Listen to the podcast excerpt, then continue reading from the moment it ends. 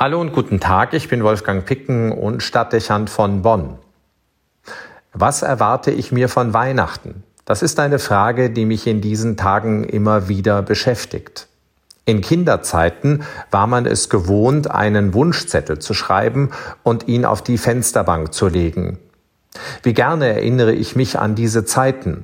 Die Adventszeit war aufregend und der Spannungsbogen wurde bis zum heiligen Abend gehalten. Alles war irgendwie geheimnishaft. Hinter sich von der Zugluft bewegenden Gardinen wurde ein daherfliegender Engel vermutet. Und das Abendrot wurde als Zeichen dafür verstanden, dass im Himmel die Weihnachtsplätzchenproduktion auf Hochtouren lief.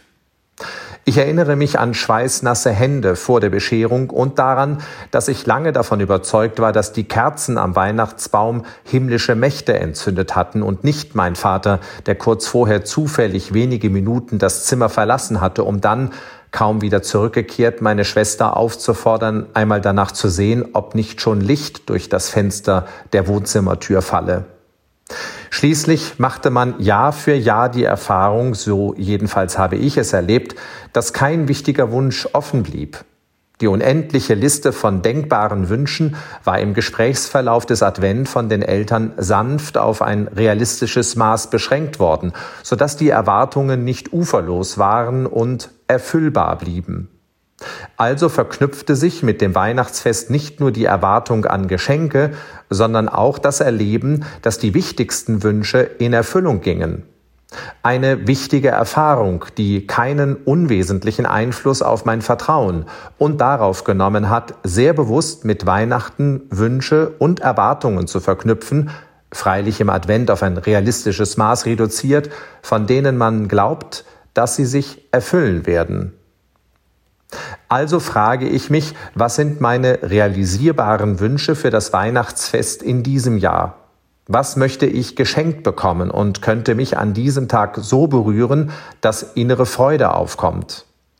Interessant ist, dass ich nicht an ein einziges materielles Geschenk denke. Vielleicht liegt das daran, dass ich alles Nötige habe und nicht in physischer Not bin. Was ist es aber dann, was ich mir, was Sie sich erhoffen, wenn die Erinnerung an die Nähe Gottes im Weihnachtsgeschehen im Vordergrund stehen wird. Klar könnte ich eine Liste mit Anliegen füllen, die mich bewegen, ob es die Welt und die vielen Konflikt- und Problemlagen betrifft, die Angst um die Entwicklung der Corona-Pandemie oder die Probleme in der Kirche. Wünsche gäbe es genug. Aber auch hier stehe ich nicht in der Versuchung, mir Dinge zu erbitten, die nicht vom Himmel fallen können und die auf das gutwillige Miteinander aller Menschen angewiesen wären. Ich überlege mir noch einmal und denke, ich würde mir in diesem Jahr nur wünschen, dass mich seine Anwesenheit einen Moment lang spürbar berührt. Ein Gefühl, wie es sich bei einer leisen Berührung ergibt, wäre mir schon ausreichend. Gleich wie sie erfolgt, ob in der emotionalen Anrührung durch ein Lied, den besonderen Blick einer Figur der Krippe auf mich das Lächeln eines Passanten, das beiläufige Wort der Zuwendung im Verlauf eines Gesprächs. So oder auf welcher Weise auch immer, nur ein kleines Zeichen, das sichtbar und spürbar macht, dass der unsichtbare Gott an meiner Seite ist, mit mir unterwegs. Eine Bestätigung, dass er bei mir ist und ich den Weg in die Zukunft zuverlässig gehen kann, weil er mich treu begleitet.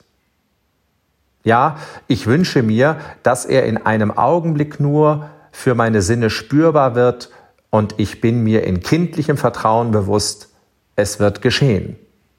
Wenn meine Sinne nur wach sind für den richtigen Augenblick. Wolfgang Picken für den Podcast Spitzen aus Kirche und Politik.